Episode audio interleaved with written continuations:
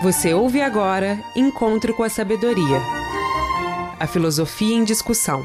Um programa do professor Francisco Fogaça que promove o diálogo com diferentes áreas do conhecimento.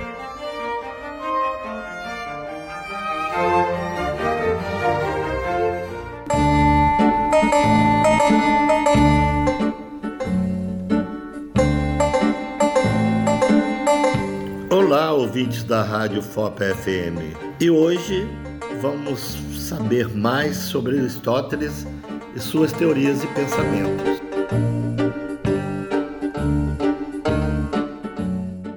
Aristóteles foi um dos mais importantes filósofos gregos e o principal representante da terceira fase da filosofia grega, a fase sistemática. Ele escreveu obras sobre política, ética, moral e outros campos do conhecimento. Estudou na Academia de Platão. Com a morte de Platão, em 348 a.C., deixou Atenas e partiu para Atarneu, na Ásia Menor, então grega. Voltando a Atenas em 335 a.C., Aristóteles fundou sua própria escola, a que chamou de Liceu. A metafísica aristotélica foi um termo utilizado por um dos discípulos de Aristóteles, Andrônico de Rhodes, para classificar os textos aristotélicos destinados a estudar a relação dos seus seres e suas essências, para além das relações físicas. Para Aristóteles, a filosofia primeira, metafísica, estudava o ser enquanto ser. Para Aristóteles, Deus é o motor do universo.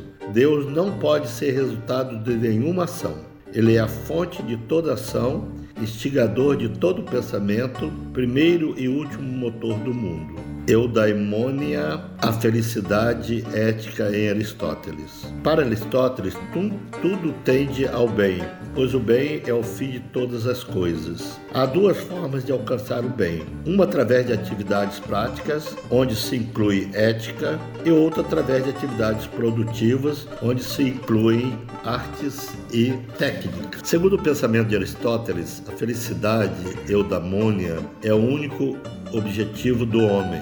Para ser feliz é preciso fazer bem a outrem. Então o homem é um bem social e mais precisamente um ser político. Com efeito, cabe ao Estado garantir o bem-estar e a felicidade dos seus governados.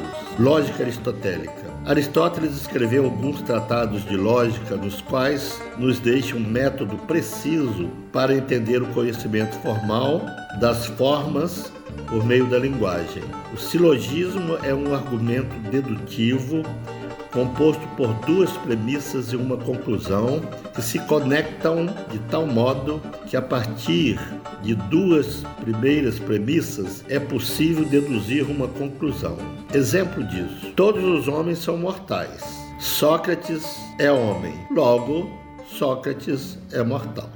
Existem oito regras que um silogismo deve obedecer para ser considerado correto. Então, para Aristóteles, todo raciocínio, para ser considerado correto, deve obedecer a essas oito regras. A ética de Aristóteles é uma teoria da virtude. Isso quer dizer que os princípios éticos estão determinados pelo caráter virtuoso de uma pessoa. Para ele, tudo tende para o bem e a felicidade é a finalidade da vida humana. A felicidade é a prática de uma vida virtuosa. O ser humano, dotado de razão e capacidade de realizar escolhas, pode perceber a relação de causa e efeito de suas ações ações e orientá-las para o bem. A ética opera no campo do possível. Tudo aquilo que não é determinação da natureza, mas depende das deliberações escolhidas e da ação humana. Ele propõe a ideia da ação guiada pela razão como um princípio fundamental da existência ética. Desse modo, a virtude é o bem agir, baseado na capacidade humana de deliberar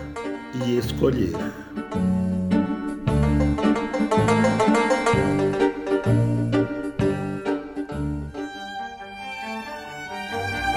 Você ouviu Encontro com a Sabedoria, a Filosofia em Discussão. Apresentação: Francisco Fogaça, uma produção Rádio FOP FM em parceria com a Fundac, Fundação de Educação, Artes e Cultura. Realização: Universidade Federal de Ouro Preto.